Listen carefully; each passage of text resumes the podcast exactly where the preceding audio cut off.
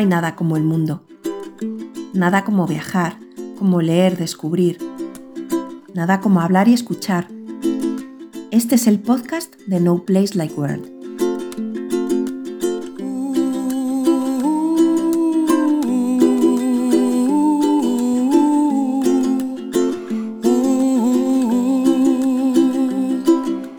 Muy buenas gente, yo soy David y me gustaría daros la bienvenida a una nueva entrega de este podcast eh, de No Place Like World versión Bike Edition.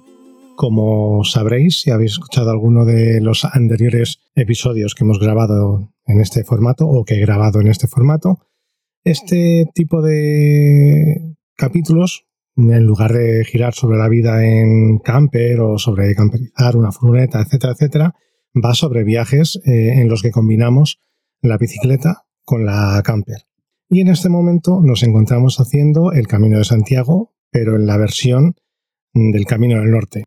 Como sabéis, a Santiago de Compostela se puede llegar desde varios itinerarios y nosotros hemos elegido eh, hacer lo que llaman el Camino del Norte, que va desde Irún hasta Santiago.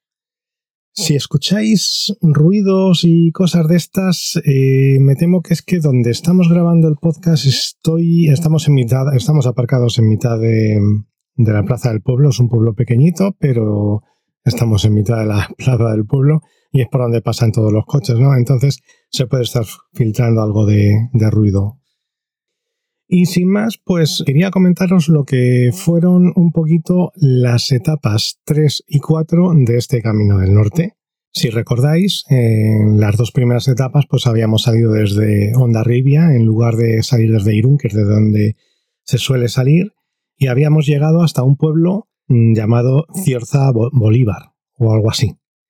Evidentemente en dos etapas, ¿no? Eso no fue una etapa de, del tirón. Y bueno, lo que había sido la primera etapa había sido pues, preciosa, había sido una cosa que me había encantado. Y luego la segunda había sido un poquito más floja en el sentido de que, claro, pues ya no estabas mm, rodando prácticamente todo el rato por la naturaleza, sino que hubo mucho asfalto. Y esto es algo que se mm, repitió en la tercera etapa. Bueno, en general se, se está repitiendo en todas, en todas las etapas desde entonces, pero bueno, lo que fueron la tercera y la cuarta etapa, en particular, eh, es que prácticamente fueron todo por asfalto.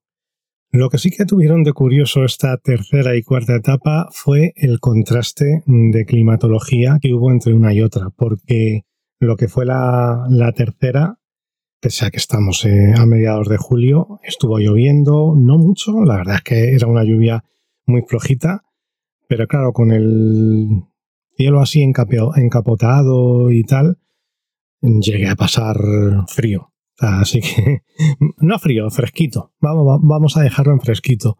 Pero sí que tenía esta sensación, sobre todo cuando había, hubo mucho descenso, entonces era esto, estos escalofríos que te entran cuando vas empapado encima de la bici y tal, ¿no? Y sin embargo, lo que fue la cuarta etapa fue al revés. O sea, fue un calor. Por momentos llegué a pasar un calor, pero de esto de estar parando en cada fuente a, beber agua y cada fuente a lo mejor había, estaban separadas entre sí por un par de kilómetros, o sea, no os creáis, ¿no? Fue un contraste muy curioso entre una etapa y otra.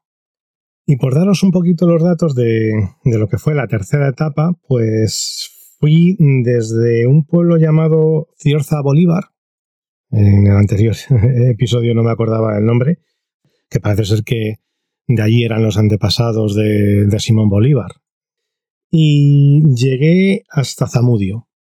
Fueron 3 horas 34 minutos de, marcha y 48,4 kilómetros de, longitud. Lo que pasa es, bueno, pues que como siempre digo, estos datos hay que tomarlos un poquito con, con pinzas, ¿no? Porque, bueno, 48,4 kilómetros sí que yo creo que están bien, pero las 3 horas 34 minutos son en marcha, ¿no? Digamos, no significa que solo tardase 3 horas 34 en completar la etapa, ¿no? Porque siempre paras a comer, etcétera, etcétera, ¿no? Y ese tiempo pues no, no quedó reflejado. Lo que sí que es cierto y que estoy viendo ahora mismo en el móvil los datos de elevación y esto sí que está, está mal directamente porque me da 2.500 metros de, de desnivel acumulado Y esto no fue así ni, ni de coña, de verdad.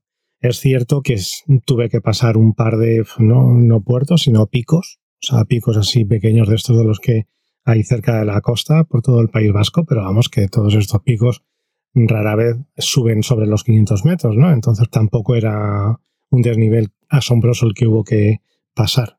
De hecho, por ejemplo, si cambio de, aplicación, Strava me dice que fueron tan solo 756, que eso sí que me, me cuadran mucho más. La verdad es que durante todo el tiempo, durante todo el día, me dio la sensación más de ir cuesta abajo o de ir predominantemente cuesta abajo que cuesta arriba.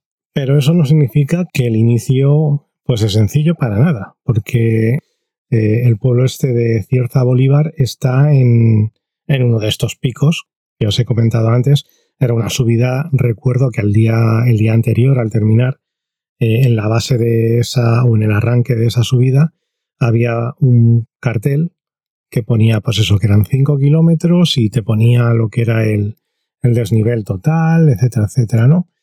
Y Cierza Bolívar estaba pues como un kilómetro dentro de lo que era ya la subida, ¿no? Entonces, desde el principio, la etapa fue pues a puerta gallola, digamos, ¿no? Hubo que empezar a subir el pico este, que no era nada, nada complicado por otro lado, a, lo máximo que tenía eran rampas del 7% o así, ¿no? Entonces, pues tampoco se puede decir que fuese nada exagerado, era bastante llevadero y además es de estos puertos bonitos, bueno, puerto, entendedme, pico bonito o subida bonita, en la que, bueno, pues sé que la carretera va girando todo el rato, no es recta, ¿vale? O sea, vas todo el rato así entre un 5 o 6% de desnivel, girando con mucha curva y todo esto, y se, hizo bonito. De hecho, nada, al kilómetro y pico, eh, adelante a otra peregrina en bicicleta o bicigrina, odio la palabra bicigrino, pero bueno, el caso es que sí, adelante a otra persona que iba, estaba haciendo también el camino de Santiago en bicicleta y bueno, eh, yo de primera salí bastante bien, salí con, con bastantes buenas sensaciones y tal, pero a falta de un kilómetro ya empecé a notar pues el cansancio de los dos días anteriores y de no estar acostumbrado a salir tres días y cuatro días seguidos, ¿no? Además, pues haciendo distancias más largas de lo que yo suelo hacer, ¿no? Entonces, pues bueno, pues enseguida empecé a notar que, bueno, que las piernas tampoco es que fuesen para nada súper. Y el pico este del que os hablo creo que se llamaba Gonzagarigana o algo así, ¿no? El caso es que al coronar pues empezabas a bajar por una carretera así muy estrechita. Esto creo que fueron carreteras por las que estuvo pasando el tour en general. Si no fue por esta, fue por la de al lado. El caso es que yo sí que pasé por, no sé si en este, en este pico en particular, pero sí que en otro que hubo después acababa de pasar el tour una semana antes. La diferencia, claro, pues que tú vas eh, muriéndote a 12 kilómetros por hora y esta gente, pues supongo que irá a más de 30, ¿no? Que son unos animales. Entonces, bueno, pues eso, eh, empecé a bajar por el otro, la otra vertiente y tal, y pues así, por, como digo, por carreteritas estrechas, carreteritas que van por el mismo bosque, ¿no? Entonces, pues todo la verdad es que era muy bonito, aunque hayan sido etapas de puro asfalto, pero era bonito la sensación esta que tenías, pues que ibas subiendo un puerto y levantabas la vista y como los días estaban, eh, o sea, el día estaba así tan, tan plomizo, con las nubes así tan bajas, lloviendo y tal, la verdad que lo que era el paisaje era precioso. De hecho, es que me dio la sensación, o pensé que con sol, normalmente los paisajes suelen estar más bonitos con luz, con la luz, con un día soleado y tal, y yo creo que le hubiese quitado bastante magia al día, ¿no? O sea, es que estaba precioso. A mí me dio la sensación de estar precioso con ese cielo plomizo y tal. No sé, me pareció precioso todo esto. Entonces, bueno, pues ya digo que estuve bajando durante un rato por la carretera esta. Era la típica carretera que bajabas, eh, luego a lo mejor subías un poquito y volvías a bajar. Y es la carretera que te llevaba, si no me equivoco, había un pueblo que, a ver si recuerdo cómo se llama, y no me hagáis mucho caso, pero creo que era, según estaba, Arbacegui. Arbacegui y Guerricaiz, creo que era. No sé si era ese. Sí, creo que sí. Eh, creo que era ese. El caso es que ahí pues tenías que tirar hacia la izquierda y desde ahí se tiraba, seguías por la carretera y llegabas hasta Guernica. Guernica, que bueno, supongo que todos sabéis, mm, o sea, es el sitio fundacional de, de, la identidad vasca, ¿no? Ahí es donde está el famoso árbol y tiene un valor simbólico para los euskaldunes eh, y tal, pues bastante, bastante alto, ¿no? Y por eso fue por lo que sufrieron eh, durante la guerra civil el famoso, eh, la famosa masacre, o sea, porque fue una masacre, ¿no? El famoso bombardeo de la, de la Legión Cóndor. Pero bueno, tampoco vamos a meternos en estos asuntos. El caso es que, bueno, pues que sí, que ahí es donde está el, famoso árbol de, de, Guernica, que yo no lo pude ver. Yo la verdad es que me limité a, seguir el track y por desgracia no pasé por donde está el árbol. Pero bueno, es Messi que estuvo ahí viendo el árbol y eso, y el árbol está pues rodeado, o sea, no puedes, eh, digamos que no puedes acceder a él. Está rodeado así como de un de una especie de templete o algo así y, no puedes acceder a él, ya os digo, está como en un parque que además parece ser que el parque también estaba cerrado, entonces pues bueno, el caso es que, bueno, es un, un punto de, de, interés para el que quiera pasar, ¿no? O sea, se pasaba, la ruta pasaba por Guernica-Lumo. Y después de Guernica-Lumo, eh, o Luno, perdón, se seguía hasta Mújica, ¿vale? Y ahí se giraba y creo que era donde arrancaba un, segundo pico, Gerekiz, creo que se llamaba, que este es el que os digo que sí que eh, el Tour de Francia pasó eh, por ahí seguro, porque además estaban las pintadas y todo. O sea, que está bastante bonito. Era la carretera ya, era ya un poquito más, más amplia y eso, ¿no?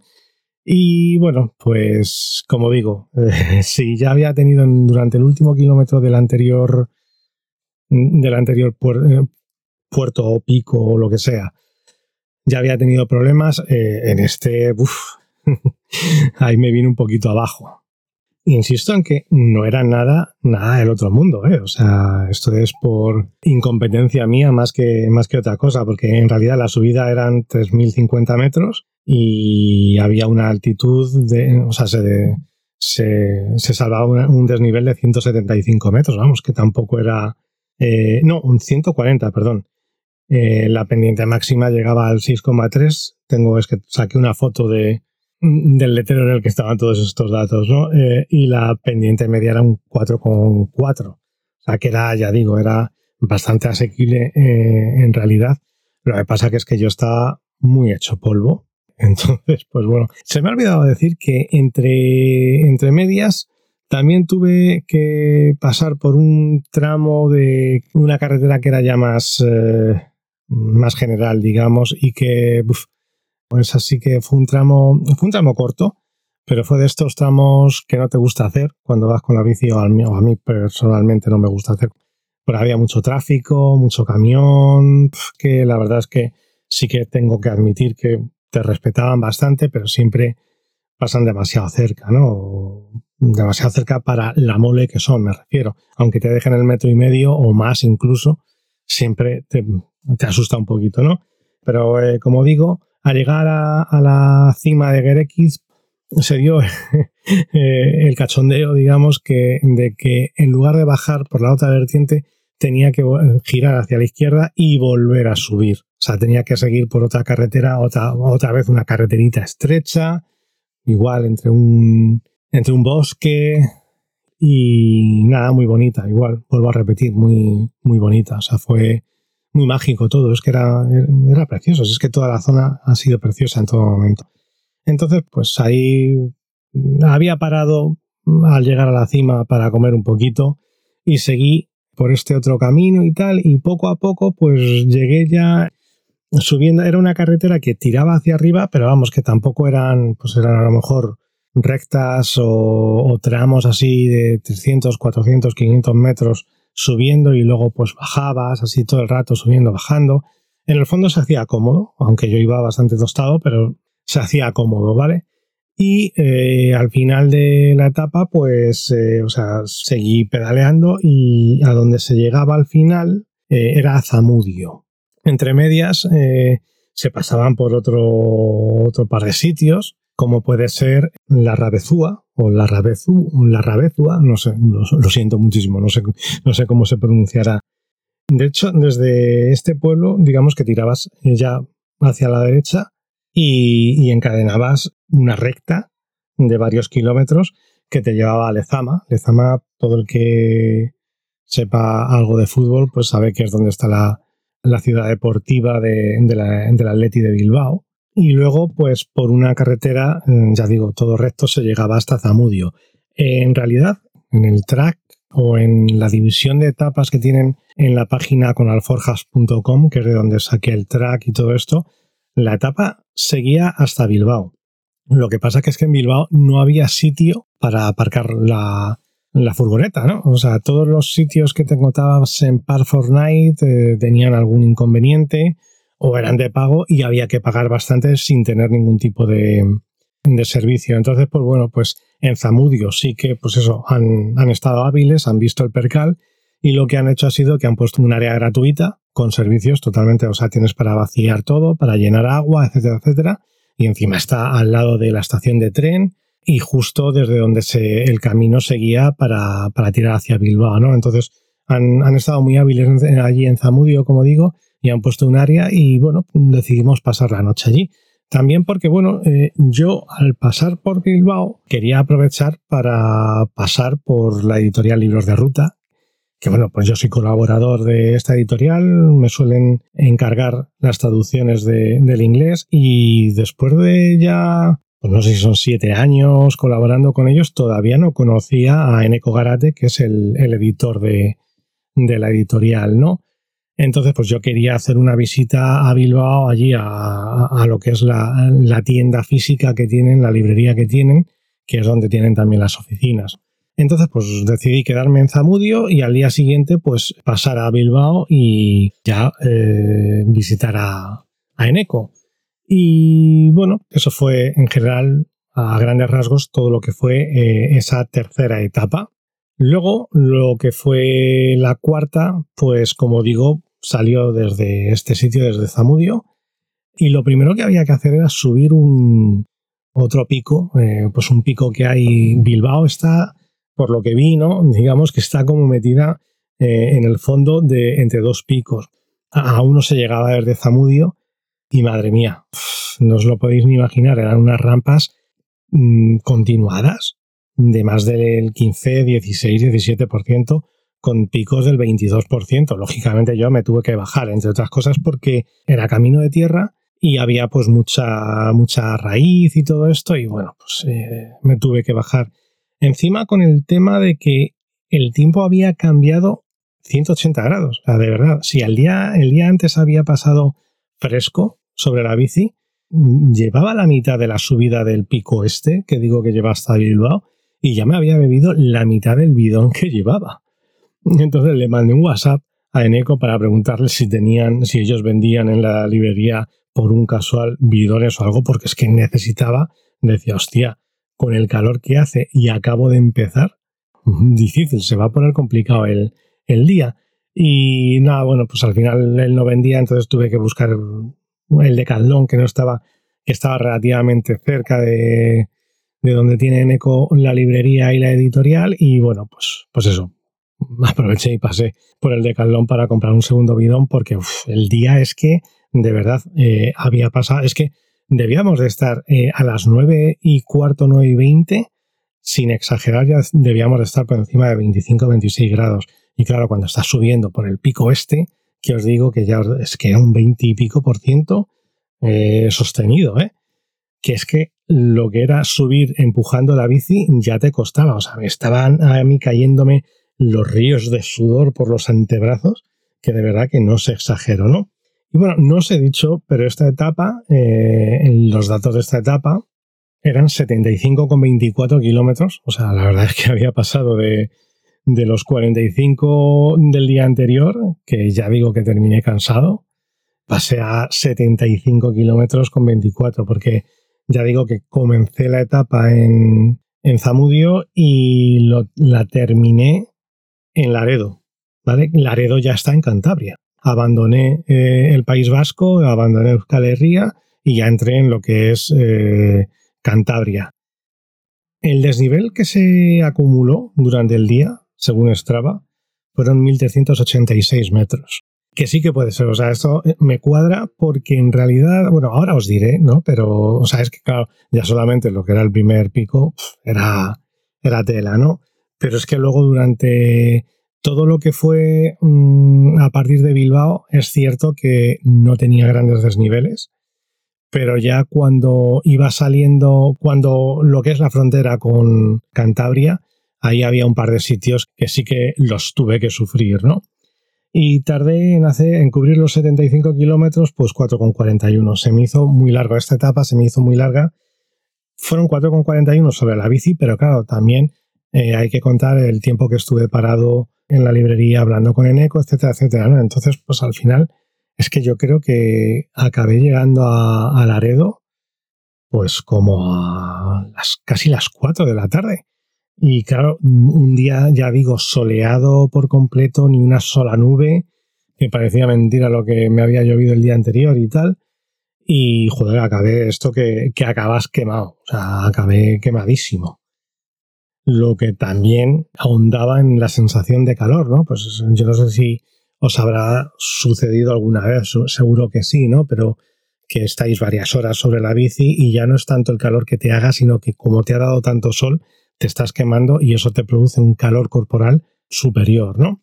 El caso es que lo que fue la etapa para salir de Bilbao, una vez que pasas desde Zamudio, llegas a Bilbao, que por cierto, o sea, tú subes el pico este de Zamudio, empiezas a bajarlo, tienes un desnivel acojonante para bajar, pero es que cuando entras a lo que es el casco ya urbano de Bilbao, tienes unos primeros mm, barrios en los que, madre mía, o sea, es que la bicicleta tenía que ir clavando freno todo el rato porque es que eran desniveles bastante, bastante impresionantes, ¿no? El caso es que Bilbao, pues eh, se circula bien por Bilbao, por los carriles bici. Pude probar las rotondas estas eh, demenciales que tienen allí, en las que se supone que si un autobús está haciendo la, la rotonda, tú vas por un carril bici externo a la rotonda y te tiene que dejar paso. O sea, ya os digo, son unas rotondas que no tienen ningún tipo de sentido y que son un peligro, ¿vale? Eh, se han hecho muy famosas, se vieron mucho en, la tele y tal. Las pude, las pude catar y ya os puedo decir que sí, que efectivamente son muy peligrosas, ¿no? Y luego, para salir de Bilbao, pues mm, me comentó en Eco que, que bueno, que todo me llevaba eh, el track, pues, estuve enseñando el track y eso, y me llevaba por carril bici. Entonces, pues bueno, pues vas haciendo todo lo que es la zona esta mm, desde a partir de Bilbao, pues pasas por Baracaldo. Yo tenía un amigo cuando era joven, yo tenía un amigo que se llamaba Gorka, que era allí de, de Baracaldo. Pasas por Sestao, dejas Portugalete a un lado, ¿no? Y, sigues así pasando, pasando, hasta que llegas a. sales. Eh, hay un momento en el que sales al lado de la costa. De hecho, Eneco me había comentado que con el calor que hacía y tal, me dijo, a ver si tienes suerte y te viene, te sopla cuando vayas por la costa, te empieza a soplar un poquito la brisa y, rebajas la, sensación de calor. Y efectivamente tuve suerte y, así fue. O sea, además que fue nada más llegar a la costa, eh, venía de cara a la brisa, pero no era un viento muy exagerado.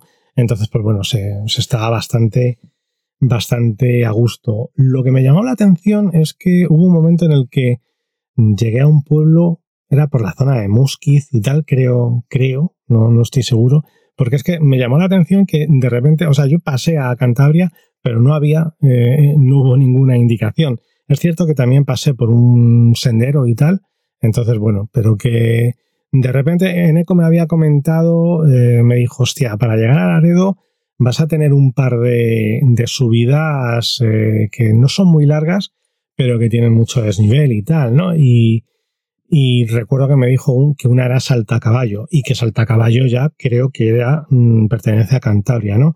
Y efectivamente, de repente vi una pedazo de subida de estas eh, que son un muro y que ponía Saltacaballo y dije, joder, pues eh, ya estoy en, en, en, este, en Cantabria, ¿no?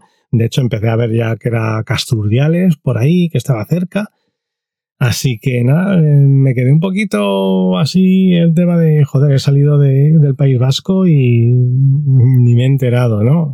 pero bueno, yo qué sé, tonterías también, ¿no? El caso que el saltacaballo este uf, eh, era un 12 y pico por ciento continuado durante, pues eso, un kilómetro y medio, así, casi dos, pero bueno, pues yo afortunadamente había un arcén bastante ancho y yo puse el plato pequeño, puse el piñón más grande y poquito a poco fui siguiendo hasta llegar arriba, ¿no? Y luego, pues la carretera, pues eh, era un continuo sube-baja, sube-baja hasta que se llegaba a Casturdiales. En Casturdiales, pues paré a comer un bocadillo. Había sido previsor y me había llevado, aparte de todas las barritas, todos los geles, etcétera, etcétera, me había llevado un, un sándwich y, me lo comí ahí en Casturdiales. Lo que pasa que yo estaba buscando un kiosco donde me vendiesen una Coca-Cola y no encontré un solo sitio en el que me la vendiesen. Entonces, pues bueno, pues me tuve que comer el sándwich con,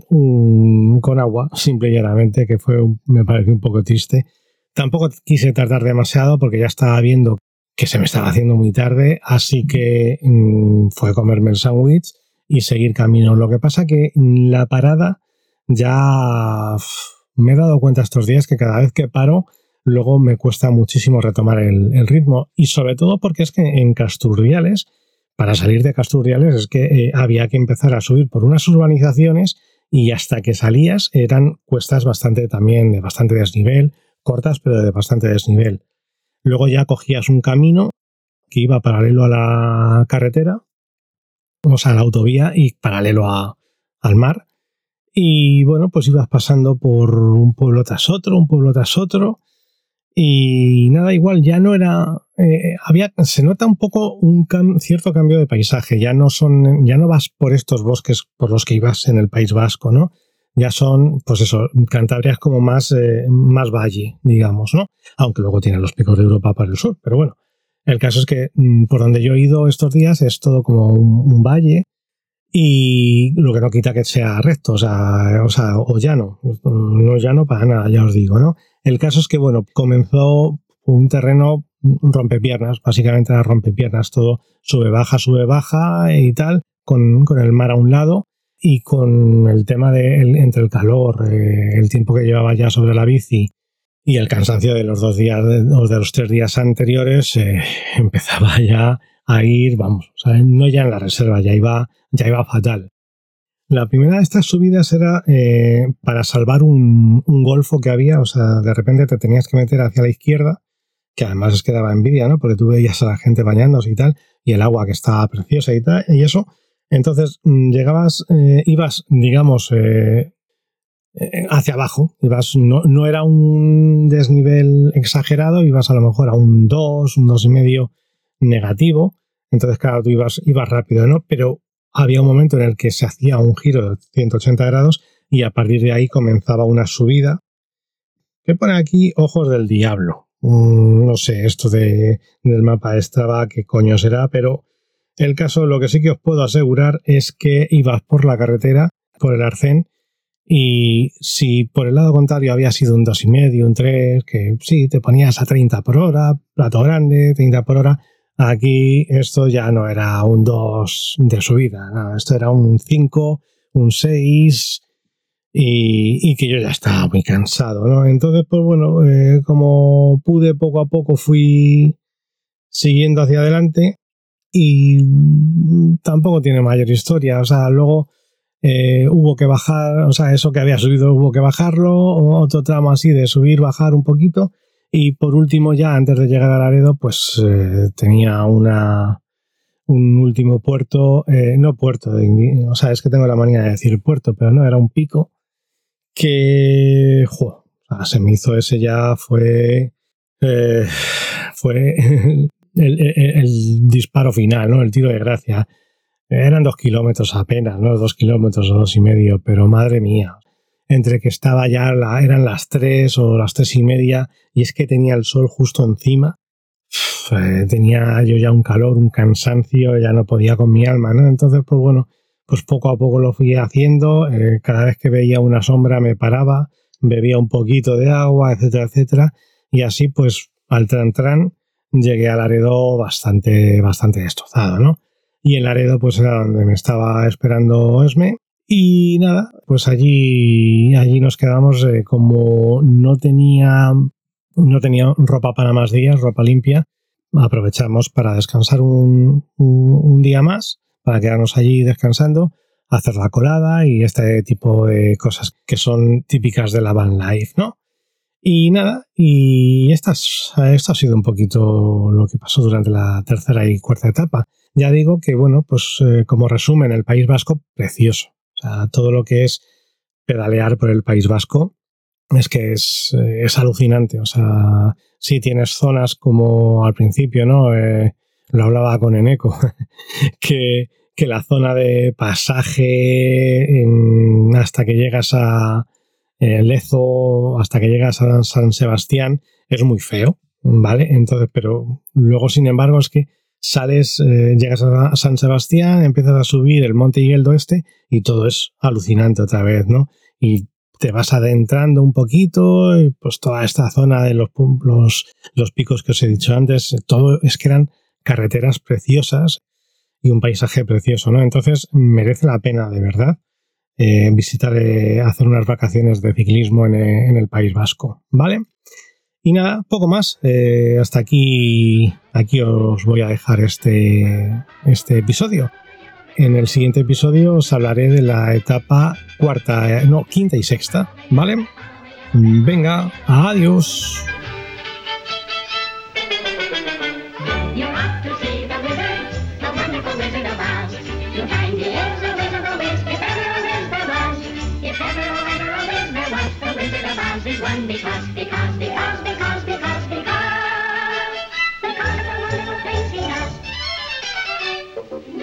See the wizard.